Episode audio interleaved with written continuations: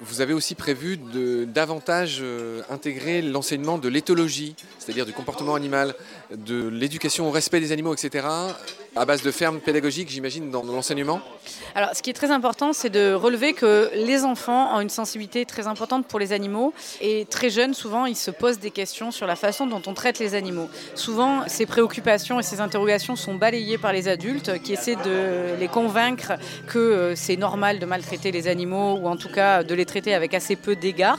Et donc, euh, finalement, euh, c'est assez dommage de perdre cette sensibilité des enfants qui, en général, est au contraire une, une préoccupation de l'autre au sens euh, général. Et donc on veut favoriser euh, dès euh, l'âge des enfants, dès le plus jeune âge, cette préoccupation pour l'autre. Et on est persuadé que ça permettra à ces futurs adultes de demain de mieux considérer les animaux, mais aussi les humains.